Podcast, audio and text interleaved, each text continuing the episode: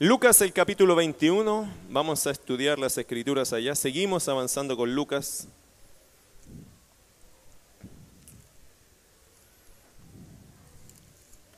Si le preguntara o le preguntaran a usted, Lucas capítulo 21, ¿en qué contexto está? Usted tendría que responder lo siguiente, está dentro de la última semana de vida de Jesús, pasado la entrada triunfal donde todo se tiene que volcar o hacia Jesús o contra Jesús. Eso sería una buena respuesta para ponernos en contexto. La semana pasada estudiamos las peleas que hubieron entre Jesús y los eh, grandes religiosos políticos de la época de Cristo, llámese saduceos, fariseos, herodianos, escribas. Con todos ellos tuvo su discusión. Y estamos en esta última semana de la vida de Jesucristo. Probablemente cuando entremos a Semana Santa también nosotros acá en este país vamos a estar justamente entrando al periodo, justamente creo que vamos a calzar con cuando Cristo está entregándose, ¿cierto?, a la cruz y todo esto, porque nos quedan como cuatro capítulos nomás de, de Lucas. Ahora Jesús, hermanos, estaba, había debatido con todos los religiosos políticos y a cada uno de ellos los había de alguna forma eh, derrumbado en su argumento. Todos ellos habían salido como derrotados de esta discusión. Ahora el Señor Jesús está en el capítulo 21, aparentemente todo ya entró a calma, ya no había más peleas, ya nadie más quería discutir con él. Eso dice eh, Lucas 20, 40, dice, y no osaron preguntarle nada más. ¿Por qué? Bueno, el Señor ya tenía todas las respuestas, ya no tenía nada más, nadie más ya no se le ocurría qué más preguntarle, porque todo lo que ellos trajeron, sus grandes argumentos, el Señor se los derrumbó todos. Algunos se fueron pensando somos unos, unos, ignorantes, otros somos unos interesados, deberíamos darle nuestra vida a Cristo porque llevamos su imagen. E, es decir, todos se fueron con una tarea para la casa. Ninguno se fue con, como con, oh, le ganamos a Jesús o lo dejamos allí con una pregunta, no, todos se fueron muy humillados y con tarea para su casa, pensando en las cosas que debían hacer y los cambios que tenían que hacer para agradar a Dios. Sin embargo, en el capítulo 21 usted ve un ambiente totalmente diferente. Ahora Lucas tiene un enfoque muy marcado hacia ciertos personajes, sobre todo aquellos que eran ignorados en la sociedad de aquellos tiempos. Por ejemplo, los niños, las viudas, los enfermos, los pobres, y otros que a ojo de los demás eran más un problema que cualquier otra cosa.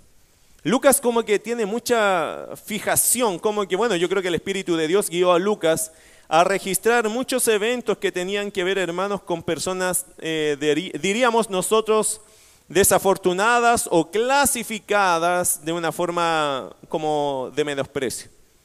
Pobres, viudas, enfermos, paralíticos, personas que en la sociedad más diríamos que, o dirían en esos tiempos que son un problema, y como que los desechaban un poco. Lucas como que toma a estos grupos y los exalta, como Jesús los atendió, como Jesús los trató. Y creo que eso obedece un poco también, hermano, al propósito por el cual Lucas escribe a Teófilo. ¿Cuál fue el propósito? Presentar a Jesús como el Hijo del Hombre. ¿Qué significa eso? El que se identifica con sus criaturas, con el hombre, con el género, humano. El que busca ayudar al hombre a encontrar su camino hacia Dios. Acuérdese de una cosa.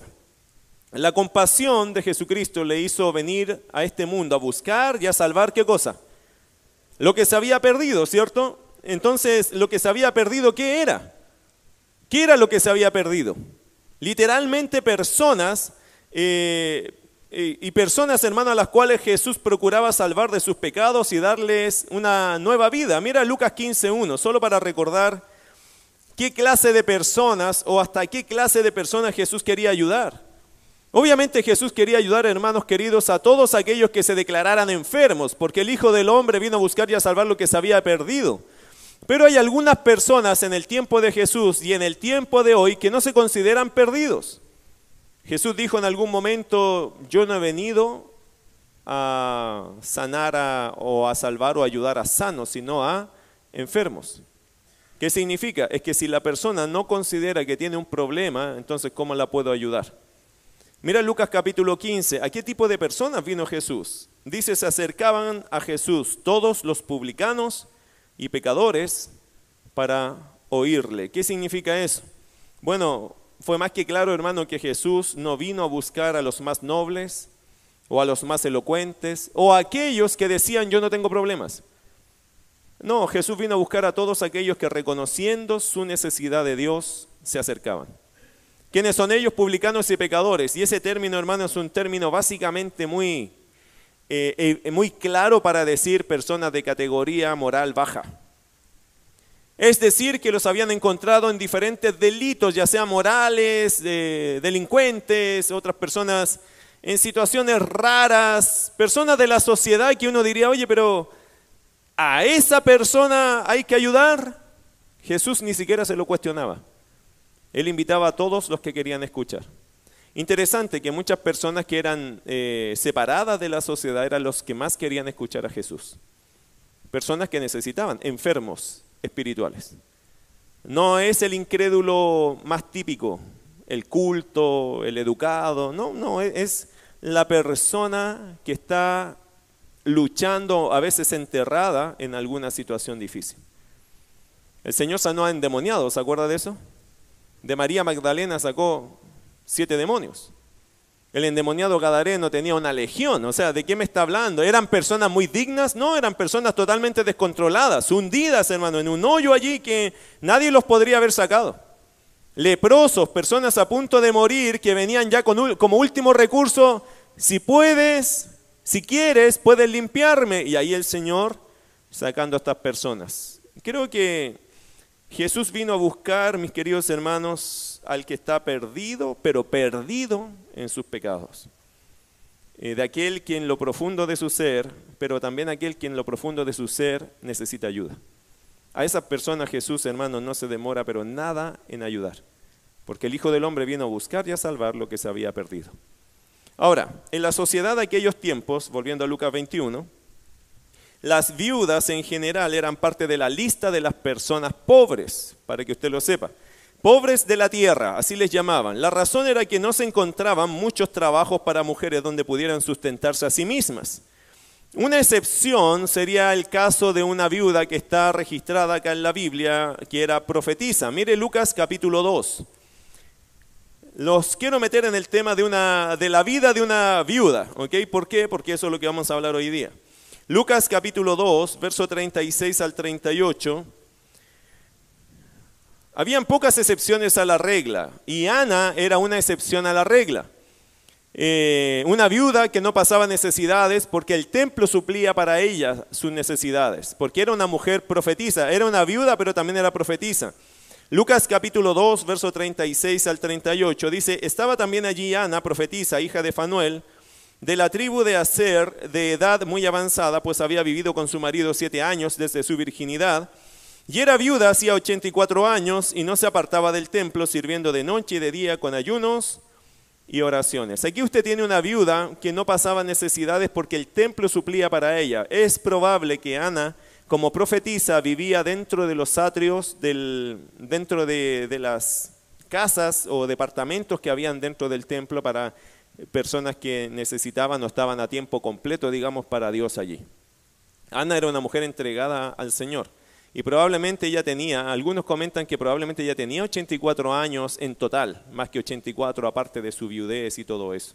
Bueno, el punto está en que Ana, hermano, siendo viuda, sirviendo al Señor, el Señor a través del templo suplía sus necesidades, pero en general la viuda en el tiempo de Jesús eh, no tenía estos recursos. De hecho, los oficios en general que se desarrollaban por las mujeres estaban más enfocados en labores de casa, que no son remunerados, ¿cierto hermana? ¿Cuántos son dueñas de casa? A ver, ¿cuántas son dueñas de casa acá? ¿Cuánto le pagan? Ok. Eh, no son remunerados esos trabajos, pero los agradecemos mucho, ¿no? Ok. No es gran consuelo, pero se agradece muchísimo. Bueno, pero no son trabajos remunerados, entonces uno dice, bueno, las sociedades no han cambiado en realidad tanto en ese aspecto. Es decir, hoy día la mujer sale a trabajar, puede sustentarse a sí misma, ¿cierto? Qué bueno. Si hay una situación que necesitas, qué bueno. En la sociedad en el tiempo de Jesús, Habían algunas labores que las mujeres podían hacer, eh, pero ah, estaba condicionado a ciertas cosas. Por ejemplo, la viuda que era joven podía trabajar en alguno de estos oficios que les daban eh, a los pobres de la tierra por ley. ¿Se acuerda que lo hablamos con Ruth y Noemí? ¿Cuál era alguno de los trabajos que podían hacer las mujeres viudas eh, en la tierra de Israel en sus años? Y esto estaba por ley. Era recoger el grano de la cebada atrás de los segadores. ¿Se acuerda? Trabajar con el rastrojo. ¿Qué significa? Los frutos, los últimos frutos que quedaban en las parcelas, eh, Dios le pedía a los dueños que no recogieran eso sino que lo dejaran para los pobres de la tierra, incluía a las viudas también, para que se pudieran sustentar con los frutos de la tierra. También podrían haber hecho sus propias ventas en algún tipo de trabajo que hiciesen con sus propias manos. Eh, ¿Se acuerda que la mujer virtuosa hacía, que hacía telas y vendía, ¿cierto? construía sus vestidos y ella vendía. Ella podía negociar con eso y también podían comprarse un terreno y hacer su propia inversión. Claro, eso funcionaba bien en el caso de Ruth, de Noemí, de la mujer virtuosa. También tenían otra opción, las viudas, casarse y criar hijos. Que esa era la otra opción. O sea, si murió el marido, tiene la oportunidad de volver a casarse y rehacer una vida y recibir quizás los hijos que tenía la pareja anterior, si es que las tenía, y si no, a lo mejor los hijos de ella, qué sé yo, hacer allí un, eh, un matrimonio, ¿cierto? Y volver a criar y ser sustentada por un esposo. Eso era en realidad lo que hizo Ruth en el caso de, de ella. Ella no tenía hijos con ella y vos también aparentemente era un soltero. Entonces se casaron dos que no tenían hijos. Pero ¿qué pasa si ella hubiese tenido hijos? Bueno, eh, si el hombre se casa, tiene que recibir a ella y a sus hijos. Ahora pregunta, ¿qué pasa con la mujer que perdía a su esposo, pero ya a una edad avanzada, como fue el caso de Noemí. ¿Se acuerda que Noemí lo dijo? ¿Qué voy a hacer? Aunque tuviera un esposo, ya no está en edad para criar y todo eso. ¿Qué pasa si la viuda llega a esa condición a una edad avanzada? Bueno, en las tierras de Israel, si la mujer enviudaba ya siendo ya de mucha edad, y si sus hijos supongamos que tuviera hijos, no, no la honraban, ya sea porque estaban lejos de ella, o por falta de obediencia al mandato de Dios, o porque simplemente no tuvo hijos, entonces la vida de estas mujeres se tornaba bastante difícil. Habían viudas que estaban siendo desamparadas, no necesariamente por no tener hijos, es que a veces los hijos se iban de la región. Se iban a otras ciudades, a otros pueblos, a otros países, digámoslo así, y no estaban cercanos a la realidad de su mamá. Entonces no se volvían a ver muchos de ellos y nadie sabía lo que les había pasado. No es como hoy, hermano, que uno tiene la comunicación tan fácil, ¿cierto? Hoy día usted se puede comunicar a todo el mundo si quiere, pero en esos años no era así. La persona se iba y tú no sabías si tu hijo, capaz que tuviste un solo hijo, se fue a una tierra lejana, tú ni sabes si murió.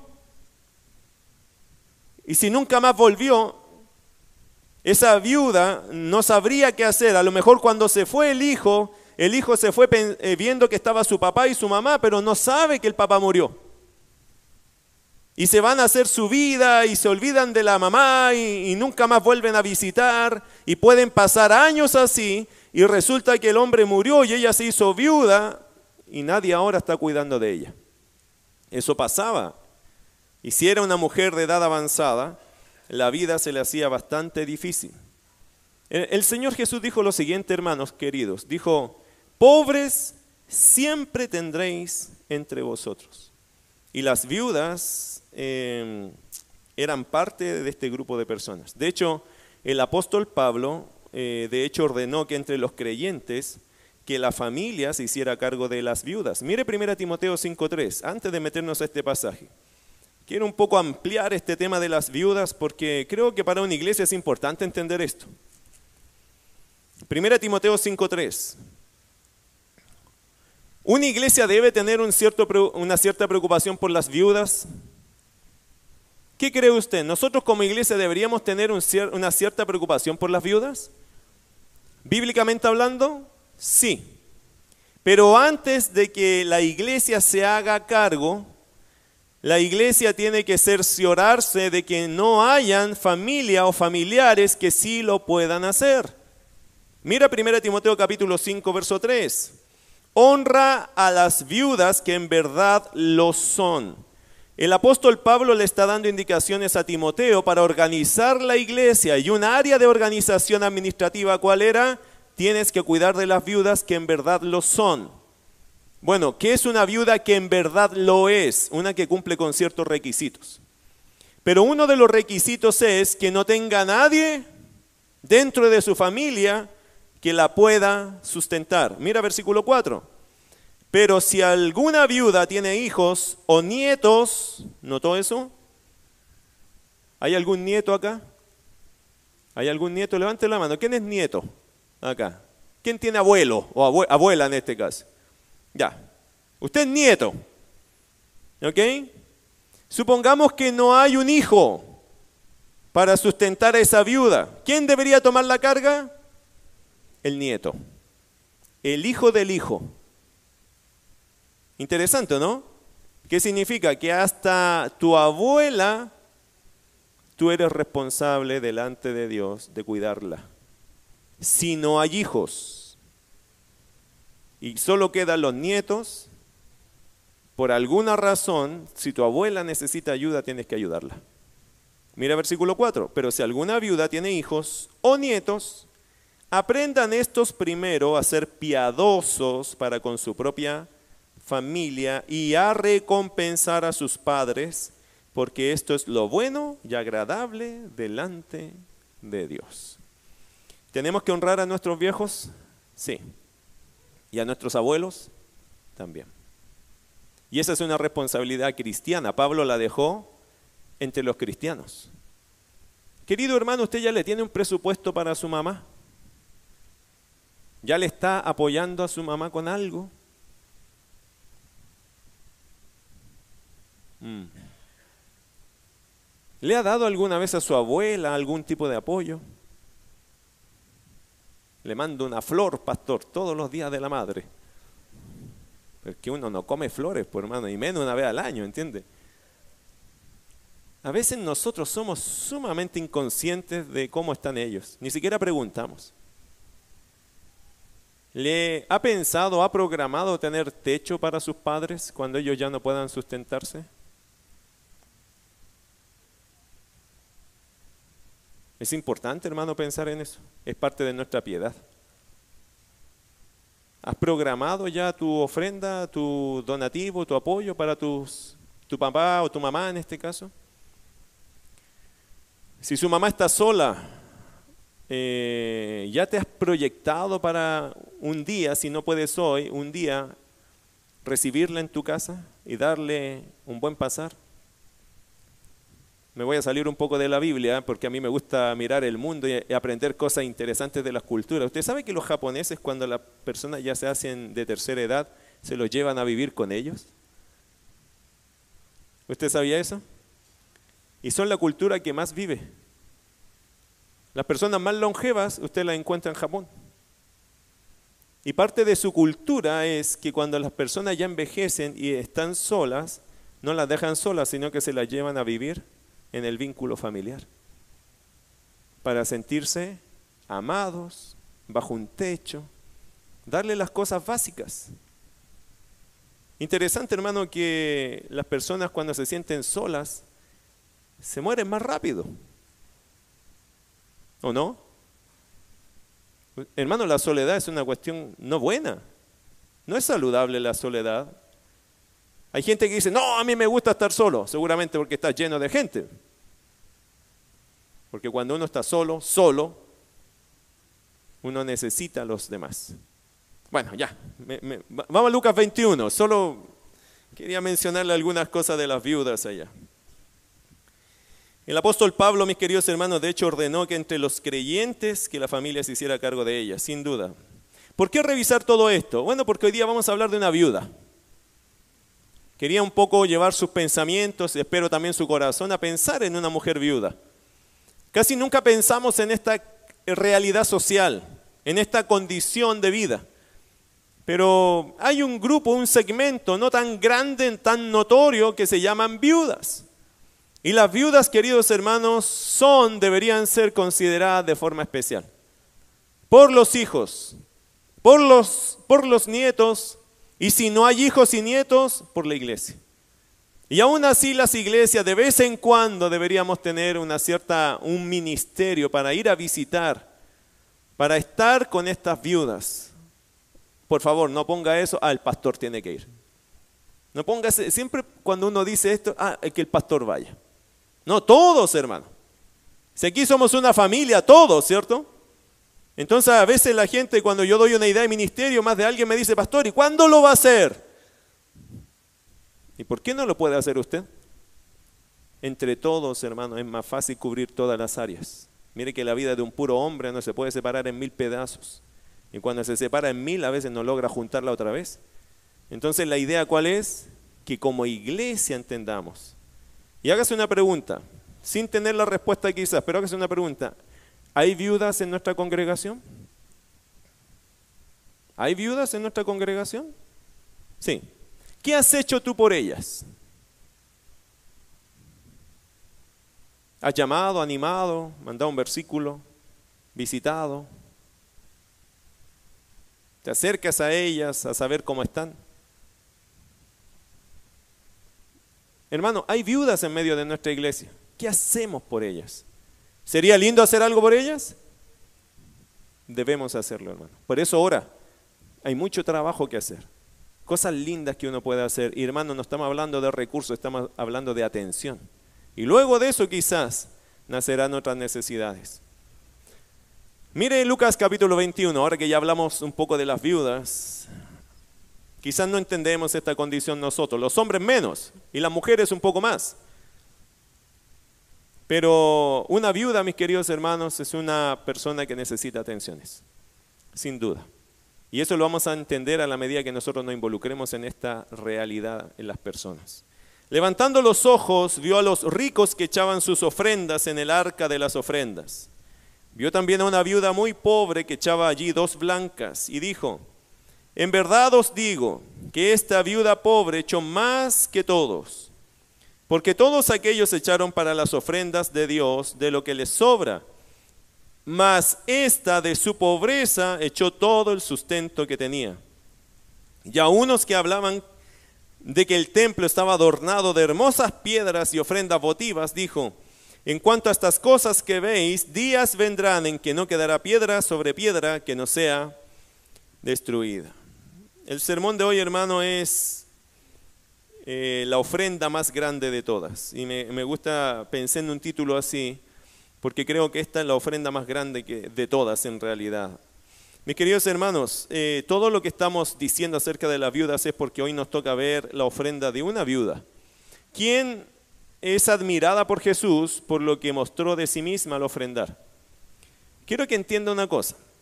Mis queridos hermanos, las cosas que hacemos muestran nuestro carácter. Quiero que revise estas declaraciones que escribí, a ver si estoy en lo correcto. Usted las puede cuestionar, hermano, no venga aquí a decir, ah, todo lo que el pastor dice es verdadero. No, pero cuestione esto.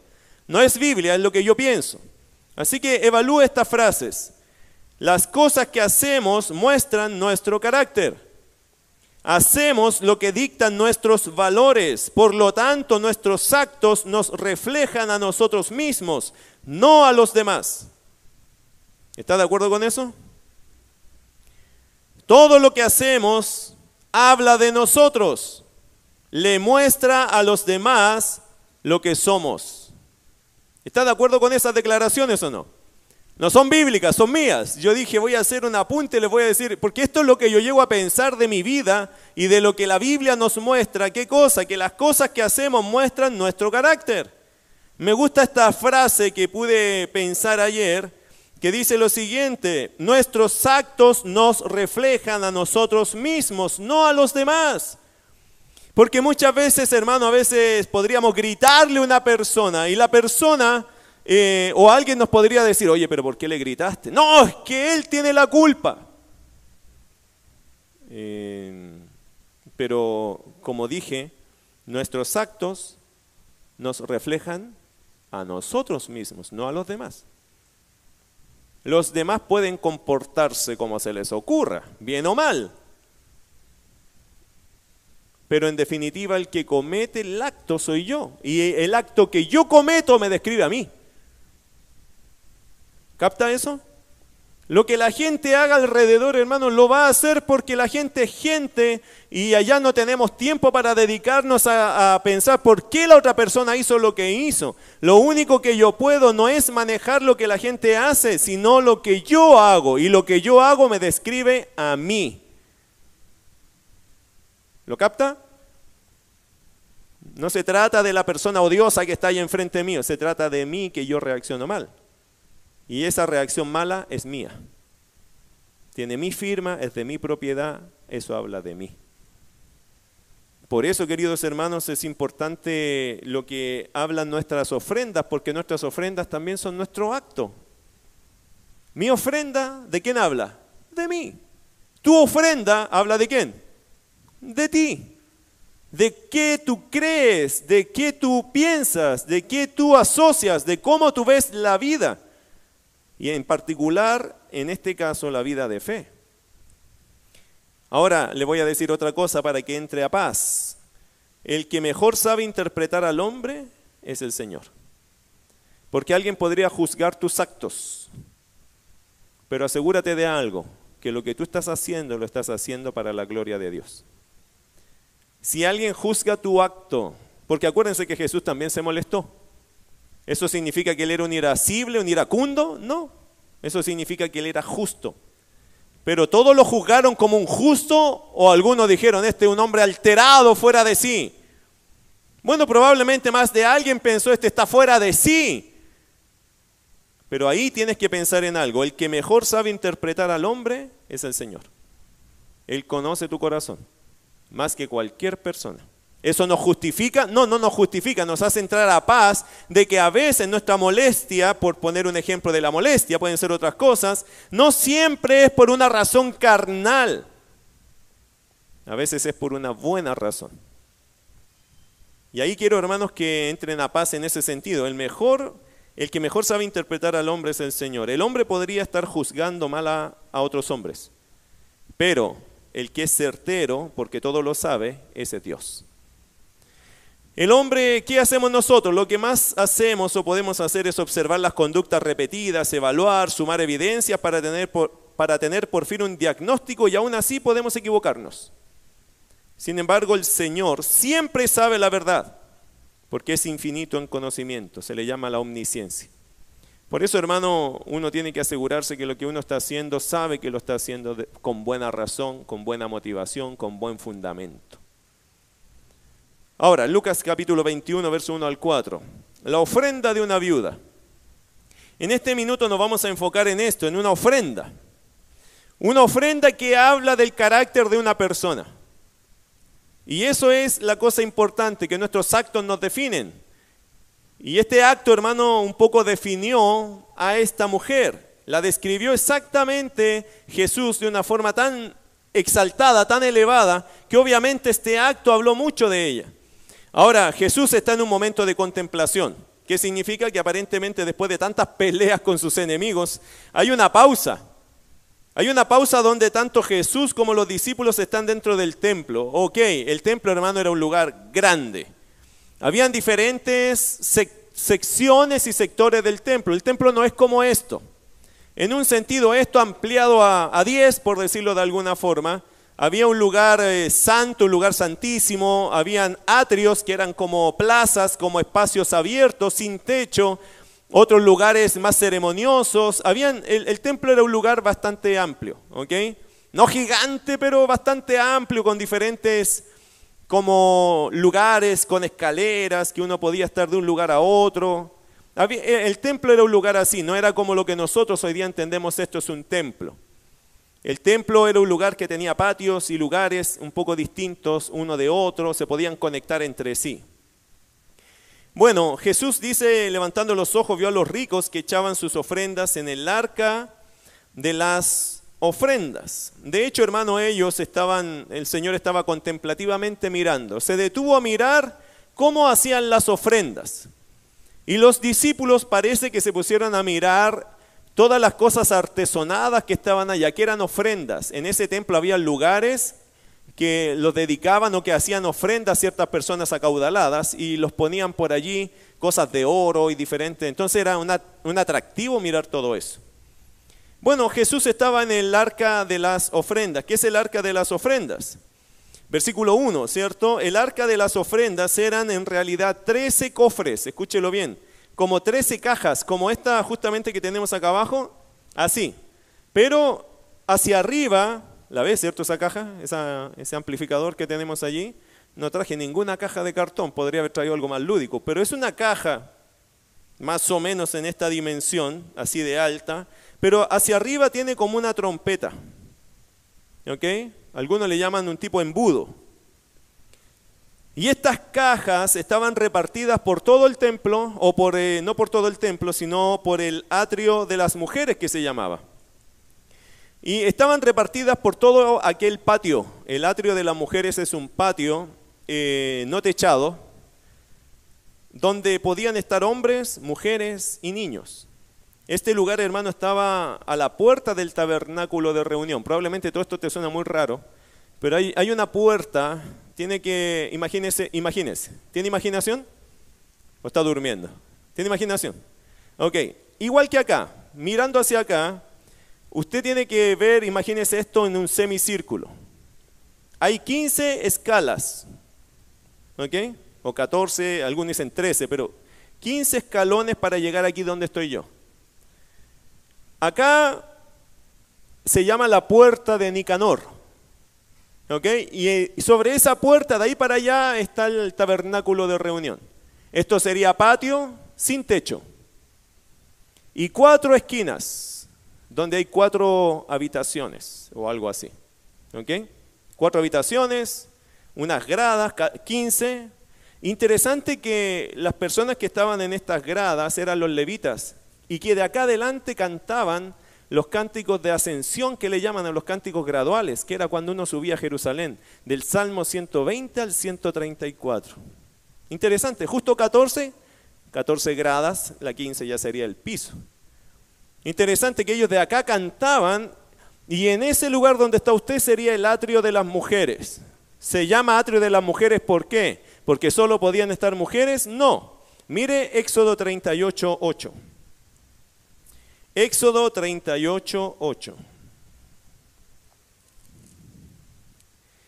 También hizo la fuente de bronce y su base de bronce de los espejos de las mujeres que velaban a la puerta del tabernáculo de reunión. ¿Lo tiene? Éxodo 38.8 dice, también hizo la fuente de bronce y a su base de bronce y su base de bronce de los espejos de las mujeres que velaban a la puerta del tabernáculo de reunión. Se le llamó así porque allí estaban las mujeres en el Éxodo cuando estaba el tabernáculo todavía Ahí velaban ellas, ahí estaban, ¿cierto?, en la presencia de Dios, pero antes de esta puerta donde está el tabernáculo de reunión. Entonces se hizo este semicírculo, los levitas cantaban acá y ese era el patio, el atrio de las mujeres. En el atrio de las mujeres, interesante, si usted lo viera, y le recomiendo que lo pueda ver, por, YouTube se pueden ver algunos videos de esto, tenían también balcones. Ese lugar era, era bien lindo el lugar y habían balcones donde cuando había mucha gente, los hombres se quedaban acá y las mujeres y los niños subían por los balcones, cuando había mucha gente visitando Jerusalén y las fiestas. En ese lugar habían puestos los, eh, como dice el versículo 1, el arca de las ofrendas. El arca de las ofrendas, hermano, eran 13, escucha bien, eran 13 de estas cajas puestas una aquí, otra allá, otra allá, por todo el, atrio de las mujeres. Habían 13 de esas cajas. ¿Para qué se usaban estas cajas? Bueno, era un patio, hermano, en, ese patio. ¿Para qué se usaban estos, estas cajas? Eran receptáculos usados para recibir los aportes para la gestión del templo. Eran 13 cajas donde la gente ofrendaba para las necesidades que tenía y la función que tenía el templo. Para eso eran estas cajas. La gente ofrendaba en cada una de ellas y cada una de ellas incluso tenía un rótulo para saber qué tipo de ofrenda era o para qué era esa ofrenda.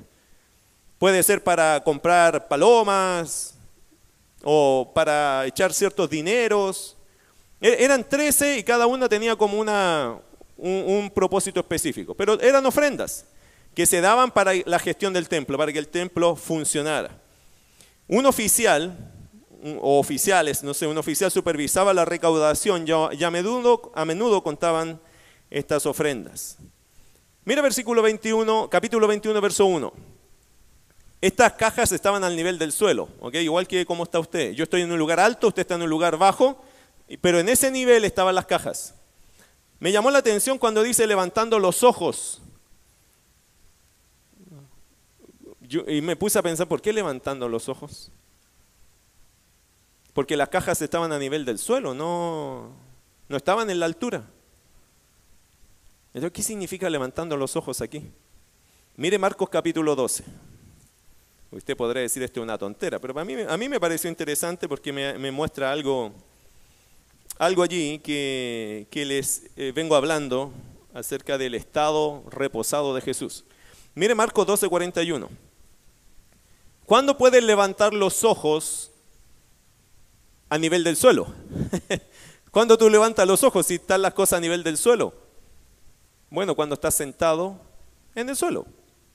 Mira versículo 41. Estando Jesús sentado delante del arca de la ofrenda, miraba como el pueblo echaba dinero en el arca y muchos ricos echaban mucho. Eh, eh, literal, el Señor estaba sentado en el suelo. Y por eso estaba probablemente conversando acá, y eso fue levantar la mirada, ¿cierto? Pero estaba sentado en el suelo. Estaba así de relajado el Señor ya en ese minuto, las peleas ya se habían acabado, el Señor ahora estaba contemplando lo que la gente hacía para ofrendar. Fue de esa forma, sentado el Señor allí, mirando contemplativamente, probablemente en algún momento estaba conversando con gente y de repente levantó la mirada hacia la caja y vio lo que estaba sucediendo allí. Lucas capítulo 21, verso 1. Verso 1 dice, vio a los ricos que echaban sus ofrendas en el arca de las ofrendas. Y verso 2, vio también a una viuda muy pobre que echaba allí dos blancas. Vio a los ricos que echaban sus ofrendas. Eh, Marcos es interesante porque Marcos incluye no solo a los ricos, sino al pueblo. En esas cajas no, no echaban plata solo a las personas que tenían dinero, todo el pueblo. Pero Lucas está marcando a dos grupos, a los ricos y a esta viuda muy pobre. ¿Ok? Tienes que pensar en eso, sigue el pensamiento porque Lucas nos está llevando a una, a una cosa lógica. ¿Ok? Versículo 2, vio también a una viuda muy pobre. nótese otra vez otro detalle. Lucas hace la calificación de muy pobre. Eso no lo hace Marcos. Marcos dice una viuda pobre, pero Lucas dice y vio también a una viuda muy pobre. Y eso también es interesante. ¿Por qué? Porque esto da a entender una condición precaria, sin fondos, quebrada, más que pobre, muy pobre. Ella, mis queridos hermanos y hermanas, no se hacía la pobre, no se creía pobre, no se sentía pobre, ella era pobre. Porque aquí más de alguien se siente pobre, ¿cierto? Hoy día en la mañana se fue a vestir, oye, no tengo que ponerme.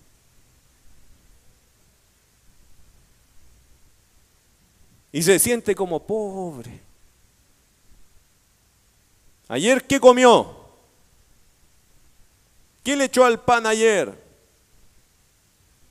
Oye, que estamos, a veces decimos eso, oye, que estamos pobres, ¿ah? Usted no es pobre, hermano. ¿Sabe que aquí en esta iglesia no hay ningún pobre?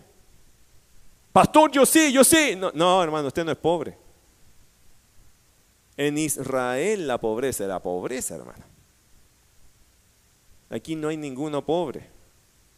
Quizás no nos alcanza para lo que queremos, pero nosotros no somos pobres, hermano. Quiero que lo entienda bien, porque esto no se trata de que ella se hacía la pobre. ¿Ha visto gente que se hace la pobre?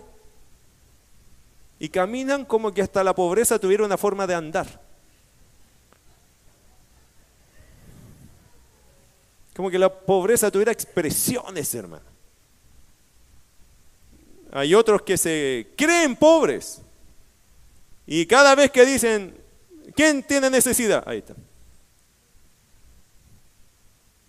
¿Y siempre tienes necesidad? Sí, sí, siempre. Y hay otros que se sienten pobres. Que yo no llego en auto a la iglesia como usted. Que yo no vivo donde usted vive.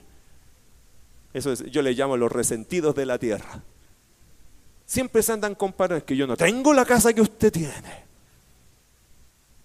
Usted se siente pobre, pero usted no es pobre. Usted solo es una persona que se siente pobre. Es un resentido de la tierra. Siempre cree que a usted le tocó la parte angosta de la vida y a los otros le tocó la parte ancha. Esa mentalidad, hermano, de ni una forma te sirve para ser agradecido con Dios. Esta mujer, esta mujer sí que era, esta sí era pobre, por hermano. No era pobre, era muy pobre. Ahora, mire versículo 2. Vio también una viuda muy pobre que echaba allí dos, ¿qué? ¿Qué serán dos blancas? Yo, a mí me encanta estudiar estas cosas y espero que usted también aprenda cosas, hermano. Dos blancas o dos monedas de cobre, chiquititas. ¿ok? Las monedas que echó la viuda eran de las más pequeñas que se acuñaban y tenían el valor de un centavo de denario. ¿Qué significa? En términos laborales, se traduciría a cinco minutos de trabajo de alguien que cobraba un salario mínimo. Si a ti te tenían que pagar por horario, equivalía a cinco minutos de tu trabajo, de un salario mínimo. Así que era bien poco. Dos blancas. Le voy a hacer una pregunta, hermano. ¿Qué movería? ¿Qué movió a esta mujer a ir al templo? Cuando sabe que toda la gente echa su dinero, si hay ricos también que echan su plata allí, ¿qué habrá movido a esta mujer a ir a dejar dos blancas? Y yo ahí alabo la fe de las personas, hermano. Indudablemente ella tuvo un genuino amor por Dios. Y otra cosa, eh, un genuino compromiso con la obra de Dios. Ella entendía la importancia de mantener el templo funcionando, imagínense. Porque esto era para las gestiones del templo. Tenía dos blancas, hermano, dos monedas pequeñas de cobre. Era todo lo que tenía. ¿Y qué hizo ella? Voy a apoyar la obra de Dios. Esa es una cuestión, hermano, conmovedor si lo piensa así ella entendía la importancia de mantener el templo funcionando y aunque su aporte no haría la diferencia definitivamente, ella estimó que era necesario para las cosas de Dios. Ella dejó lo que tenía para las cosas de Dios y se negó a sí mismo por eso. Interesante, hermano. Lucas nos hace ver que allí había muchos ricos, ¿cierto? Iban a dejar sus ofrendas, sus donativos para el templo, y coloca como contraste la realidad de esta mujer ¿Cuál sería el propósito? ¿Cuál sería el propósito de mencionar solo a los ricos y a una mujer muy pobre, una viuda muy pobre? ¿Cuál sería el propósito de mostrarte estas dos realidades? Obvio, hermano, Lucas nos está llevando a que nosotros comparemos estas situaciones. Es obvio que Lucas no quiso agregar a las multitudes, no, no, él dijo, muchos ricos echando mucha plata allí y una viuda muy pobre solo con dos blancas. ¿Qué está haciendo Lucas? Poniéndote en una obligada comparación. Para que tú notes dos contrastes de la vida. Lucas nos hace ver, hermano, allí este contraste. Unos tienen mucha plata y otros tienen demasiada poca plata. Nos está obligando a comparar, a decir, oye, mira esto y mira lo otro. Nos está en nuestra mente llevando a hacer este comparativo, pero la historia no termina allí. Y para eso nos sirve el comparativo, porque Lucas también apunta a la opinión de Jesús.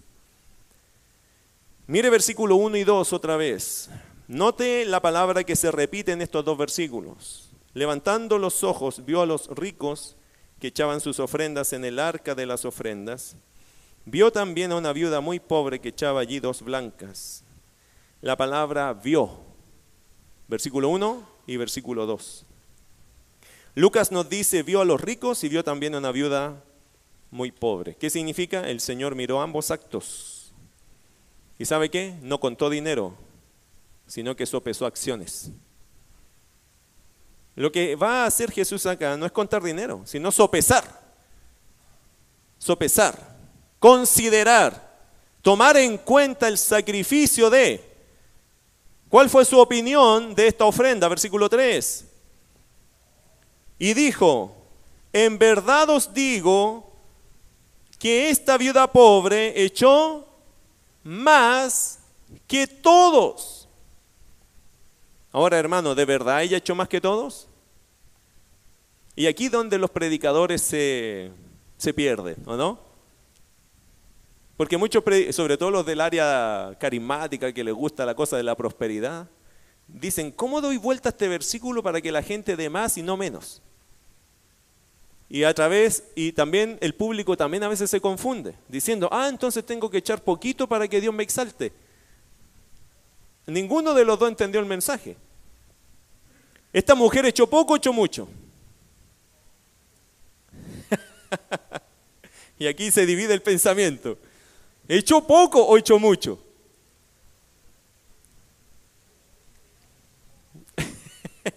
Entonces se necesita más que una sola respuesta básica, ¿cierto? Porque echó poco, pero echó mucho. Echó poco, pero echó más que todos. Pero en lo cuantitativo echó muy poquito, pero en lo cualitativo echó demasiado. Y después de eso, ojo con la conclusión. ¿Cuál sería la conclusión después? Para el predicador carismático tienes que darlo todo. ¿O no? Hermano, es muy fácil. Y aquí disculpo a algunos que de repente han ido por cualquier lado por este pasaje, porque aquí como que el auto va en bajada y agarran para el lado que sea, hermano, y algunos terminan en la zanja. Porque se van demasiado rápido a la conclusión. Aquí hay un principio que tenemos que rescatar, por supuesto. La pregunta es ¿cuál es? Por eso aquí, hermano, aunque suena corta la historia, tenemos que pensar de qué se trata para no interpretar lo que no deberíamos interpretar, porque si lo interpretamos mal, quedamos con una mala práctica. Y una muy mala práctica que algunos han hecho, oye, tienes que darlo todo, escuchaste, ya no es tu diezmo, el Señor nos indica todo, entonces ahora todo lo que tenga en su bolsillo, hágalo igual que la viuda pobre, pasen los que recoge la ofrenda y vamos a... Y ahí usted está, oh, no venía preparado para eso. Bueno, así a veces asaltan literalmente a las congregaciones. Y mucha gente después sale dolida por eso, porque le citaron el pasaje y ahí los tienen tres horas juntando esa promesa de fe de no sé qué, la salomónica, la de la paz, la de la prosperidad, la de la fuente de no sé qué, y ahí los tienen. Y el predicador no se mueve hasta que se levantan las promesas de 100 mil, de 200 mil, y ahí ya no son dos blancas, pero ahí vamos sacando y sacando. Hay que tener mucho cuidado con esos trucos, hermanos, que vienen de una mala forma de entender esto. Ahora, ya que tengo su atención, mire versículo 4. ¿Cuál es el argumento de Jesús para decir esto? ¿Qué dijo Jesús? En verdad os digo que esta viuda pobre echó más que todos. Ese es su, eh, su diagnóstico, su, su opinión. Ella fue más generosa que todo el mundo que dio aquí. ¿Por qué? Él mismo lo responde. Él mismo da el argumento, no tenemos que inventar nada, hermano. Mire versículo 4. Porque, y ese, esa pequeña palabrita que es razón, ¿cierto? Eso es la razón. ¿Por qué? Porque todos aquellos, todos los demás, en particular los ricos, aquellos acá está señalando a quién? A los ricos, según Lucas, ¿cierto? Por propósito, Lucas está dirigiéndose a los ricos, porque todos aquellos echaron para las ofrendas de Dios de lo que les sobra. Ok. Echaron de lo que les sobra. ¿Qué es algo que sobra, hermano? ¿Sabe qué, hermano? Le regalo esta chaqueta. Me tiene apestado el calor, tome. Le sobra. No la va a echar de menos porque tiene 20 de estas cuestiones en la casa, ¿entiende? A veces las mujeres cometen un error. Oh, hermana, ¿te puedo regalar un par de zapatos? que sabes que a mí me quedaron chicos. No, pues hermana, no regale así. Regale, hermana, sentí mi corazón regalarte este par de zapatos. No diga que le quedaron chicos porque entonces a usted le sobran. O le molestan. ¿Capta lo que le digo? Alguna hermana, sabes que te traje esta mercadería, es que a mí se me va a polillar. Yo encuentro que cuando uno regala cosas así, mejor que no lo hubiese regalado. Por último, regálelo, no diga nada, hermano. Ah, hermano, te regalo este par de zapatillas, tengo como 30 de estas, a mí estas cuestiones no me gustan. No regale así, hermano, ¿de qué? pero eso es cuando te sobra, ¿o no? Hermana, te puedo regalar, mira, tengo 10, 10 vestidos preciosos. Ahí los tienes, que ya en el closet no me caen estas cuestiones. No regale así. Cada vez que regale sea sensible a la persona que lo recibe. Hermana o hermano, pense en ti. Esto lo puso Dios en mi corazón para ti. Listo. Y no diga nada más, hermano. No agregue, no, es que me pesaba mucho, es que me molestaba, es que el closet estaba lleno, es que de verdad ni lo uso. A mí no me gustó. No agregue esas cosas, no sirve de nada eso para el que recibe. Porque el que recibe siente que está recibiendo qué cosa? Tus obras. Como una vez una persona le dijo a un pastor, pastor, ¿sabe que yo tengo una, alfombra vieja en la casa? Nos compramos una nueva, ¿le puedo traer la vieja para el templo?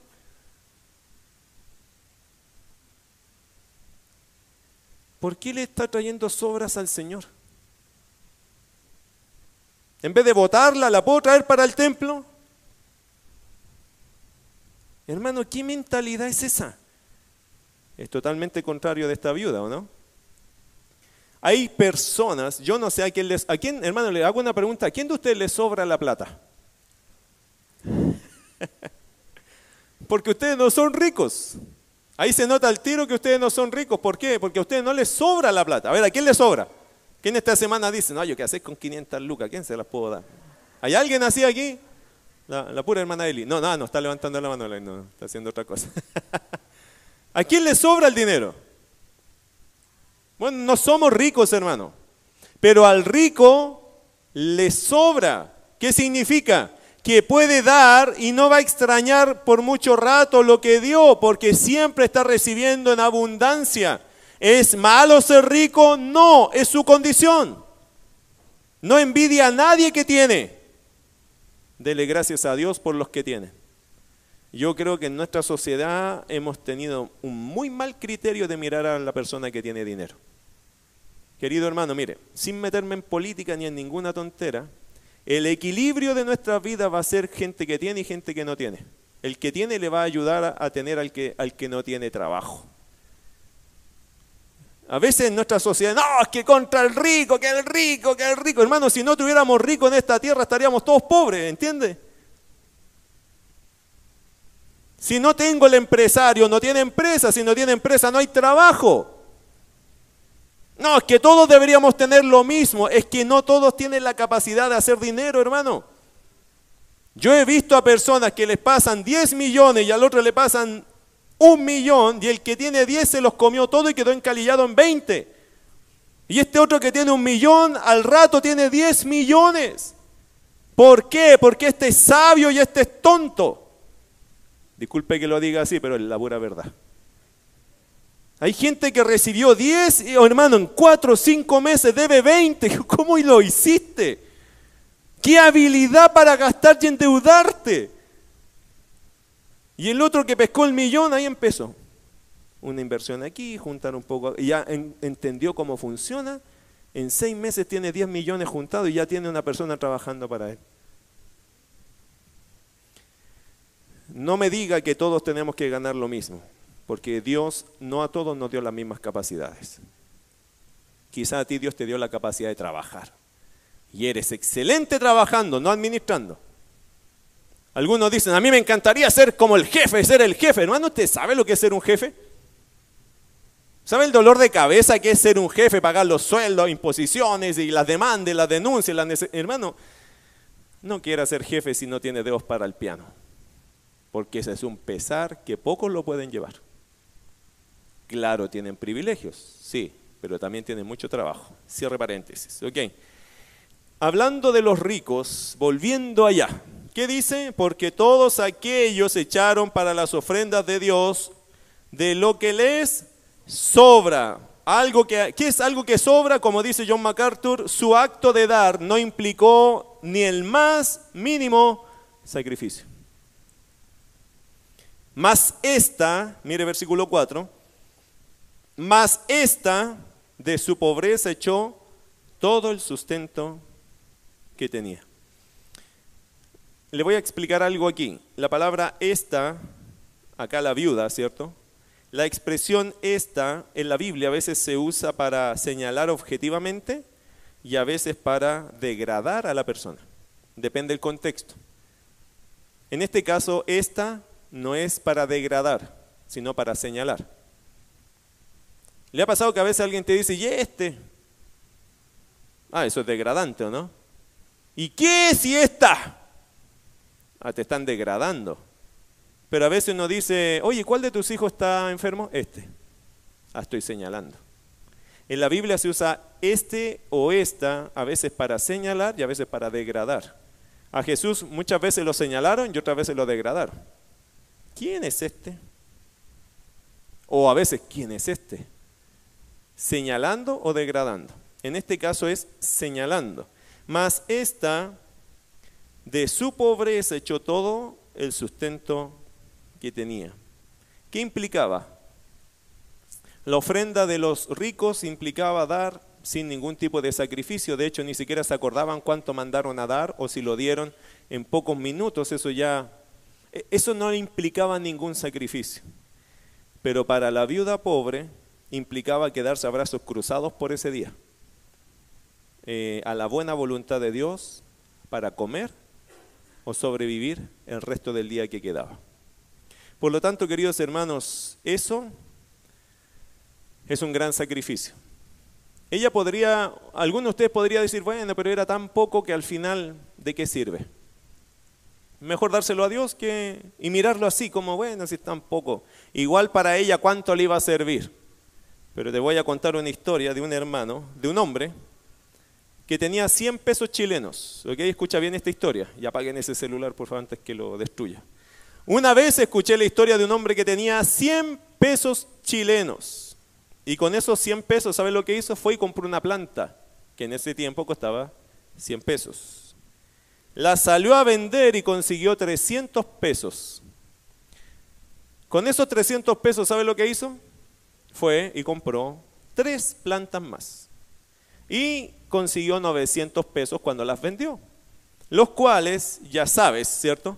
Los invirtió otra vez y ya no solo compró plantas de a 100, sino compró unas un poquito más producidas y produjo ya 3 mil pesos. Y ya sabes cómo es la historia, ¿cierto? Y ese día, y esta es una historia real, ese día este hombre encontró la forma de sobrevivir y darle de comer a su familia. Hermano, por muy poquito que sea, una persona que lo invierte puede producir algo más. Sin embargo, ¿qué hizo esta mujer?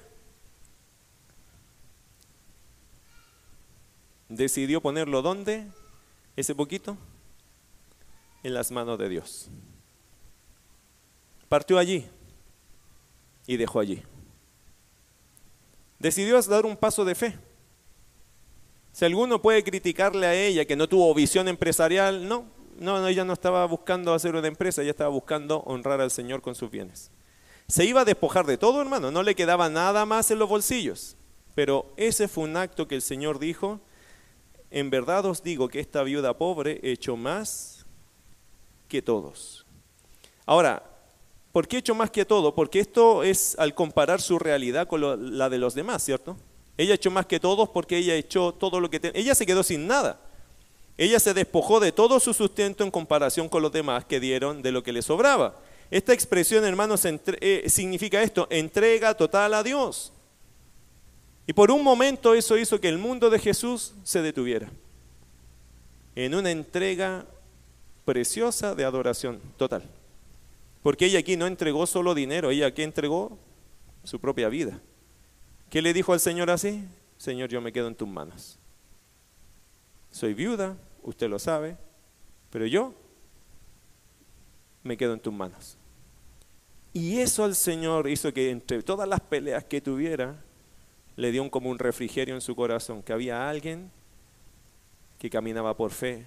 En medio de un mundo tan cínico, tan religioso, tan político, encontró una viuda que aún le quería a Dios al 100%. Una mujer piadosa, que quería agradar a Dios, quizás ni lo entendía bien cómo era, pero ella, su entrega era total. Entonces, el acto de dar de lo que nos sobra, querido hermano, no conlleva fe ni sacrificio. Ahora la pregunta es, ¿tenemos que todos dar como dio la viuda pobre?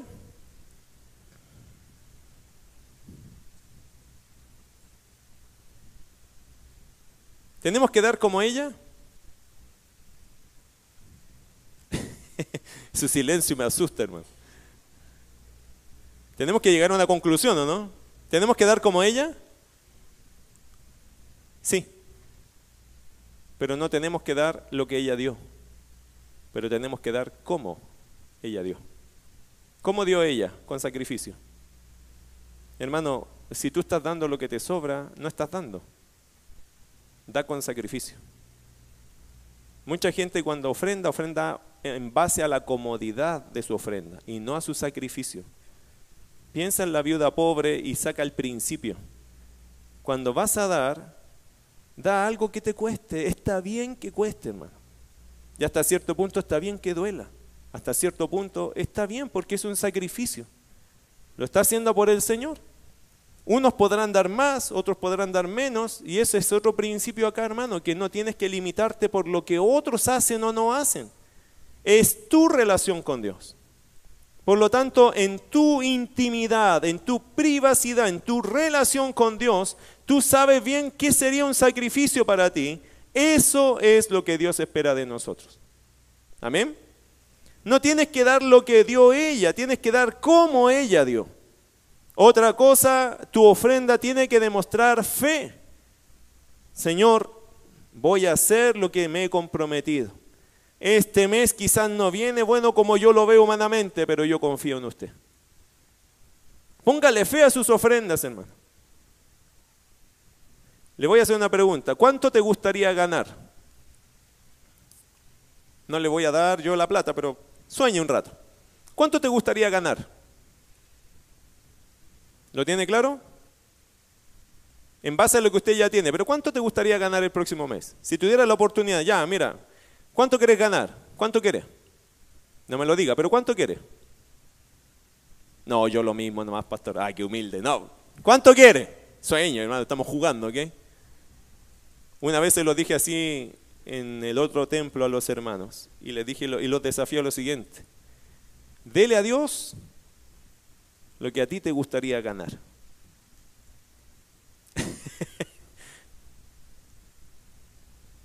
Muchos de nosotros queremos ver para creer, pero no nos acostumbramos a creer para ver.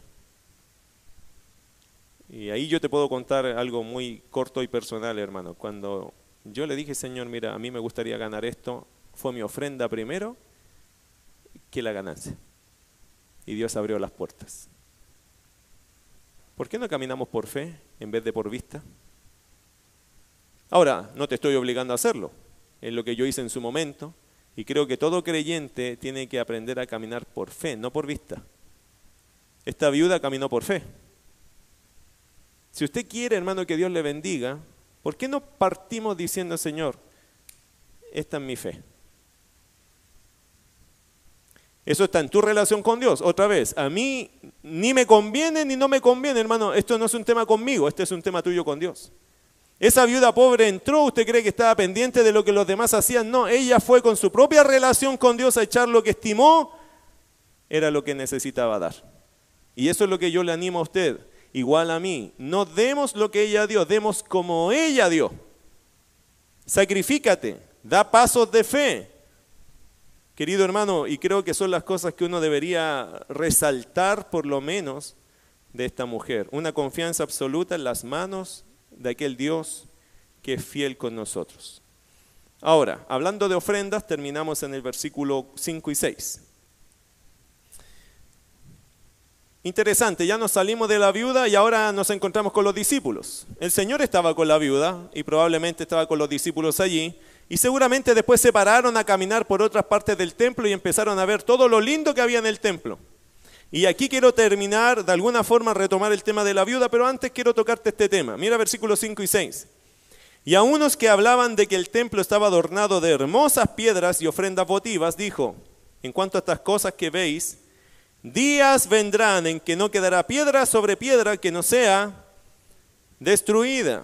Las ofrendas puestas en el templo. El comentario de la Biblia de John MacArthur dice lo siguiente acerca de estas, estos ornamentos. Dice, las personas acaudaladas entregaban ofrendas en forma de esculturas de oro, placas doradas y otros tesoros para el templo. Y nota esto, Herodes había donado una vid de oro con racimos de uvas doradas de casi dos metros de altura. Las ofrendas se exhibían sobre los muros y se colgaban sobre el pórtico, constituían una colección inimaginable de riquezas. El templo, hermano, sin duda para los judíos era un lugar impresionante, el orgullo de un israelita. Mira Marcos capítulo 13, verso 1, rápidamente allí. Marcos 13, 1. Saliendo Jesús del templo, le dijo uno de sus, de sus discípulos, Maestro, mira qué piedras y qué edificios. Obviamente, hermano, para un judío de aquellos años, el templo era su orgullo máximo. De hecho, Herodes conquistó, dice la historia, en realidad que Herodes no era muy querido en Jerusalén, pero se ganó el aprecio de los judíos ampliando ese templo y poniendo todos estos regalos allí. ¿Cuál es la opinión del Señor? Verso 6. Cuando escuchaba a sus discípulos diciendo, mira qué hermoso Señor, pero mira eso, pero mira lo otro, pero mira qué bello, mira el oro, mira esto, mira lo otro. ¿Qué dijo Jesús? Verso 6. En cuanto a estas cosas que veis, días vendrán en que no quedará piedra sobre piedra que no sea destruido. ¿Qué es lo que podemos aprender, hermano, acerca de lo material? Todo se queda. Nada de aquí nos llevamos. Y en este caso particular, el templo en el año 70 iba a ser hecho pedazos. Todo ese oro se lo robaron, se lo llevaron los romanos.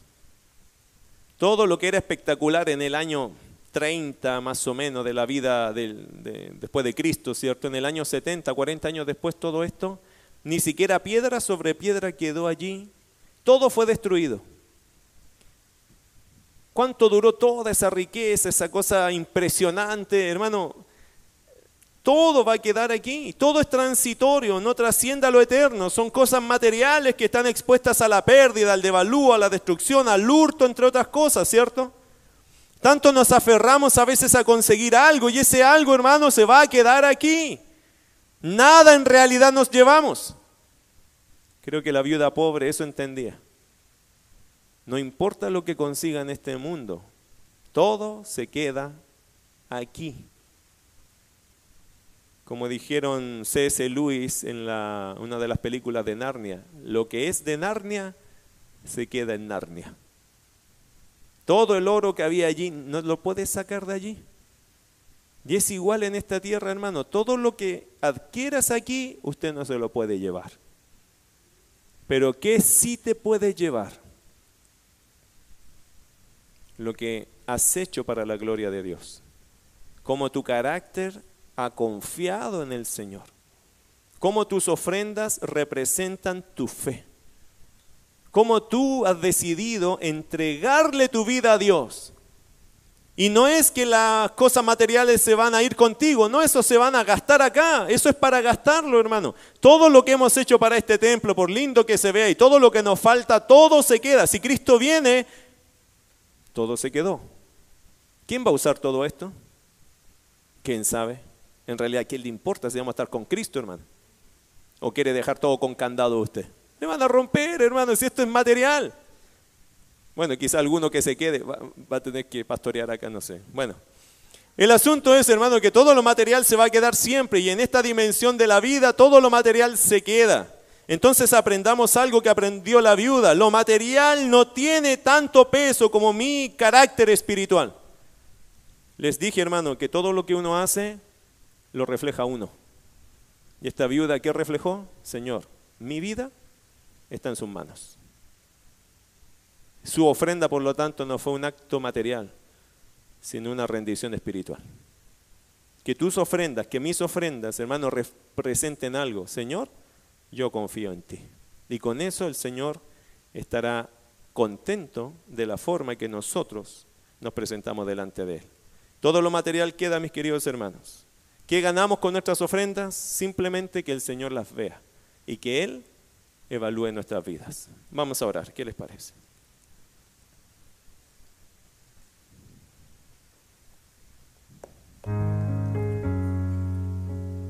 Sacrificio, compromiso, fe, fidelidad, amor, consistencia. Tantas cosas mostró la ofrenda de la viuda. ¿Cómo podríamos nosotros los creyentes pasar una ofrenda sin hacer siquiera un pequeño autoestudio de nuestras vidas? Si lo estoy dando porque estoy obligado, porque me sobra, porque estoy acostumbrado. Y hay uno que ve. Hay uno que ve. Ese es el Señor. Este es el acto de ofrendar, pero hermano, también puede ser nuestro acto de venir a la iglesia, de servir al Señor, de involucrarme en la obra de Dios. Todo, hermano habla de nosotros. Mis actos, tus actos, eso nos define. Usted podría tener su propio sermón acerca de usted mismo, pero nuestros actos nos definen. Ellos nos marcan, ellos nos muestran cómo uno es. Si tus actos no son actos piadosos, entonces es porque nosotros no somos piadosos. Espero que este sermón le haya ayudado a considerar. Para la viuda, hermano, no fue ningún ejercicio ir al templo y darlo todo. No fue un ejercicio, no fue algo que le costara, fue algo que ella hizo y probablemente estaba acostumbrada. Seguramente, o quizás podríamos pensar, una vez a la semana, yo sé que yo no voy a comer. Y está bien para mí. Porque ese dinero, ese poquito dinero que yo uso para comer cada día, ese día, es del Señor. Ahí con sus ojos cerrados quiero contarle una última ilustración un pastor en, Cuba, pastor amigo conocido, él estaba en Cuba y todos los días que estuvo en Cuba él comió pan en la mañana y en la tarde. Al término de las semanas que él estuvo allá, él se enteró de algo, que allá en Cuba nadie come pan más que una vez al día. Y él dijo, pero yo como pan dos veces al día.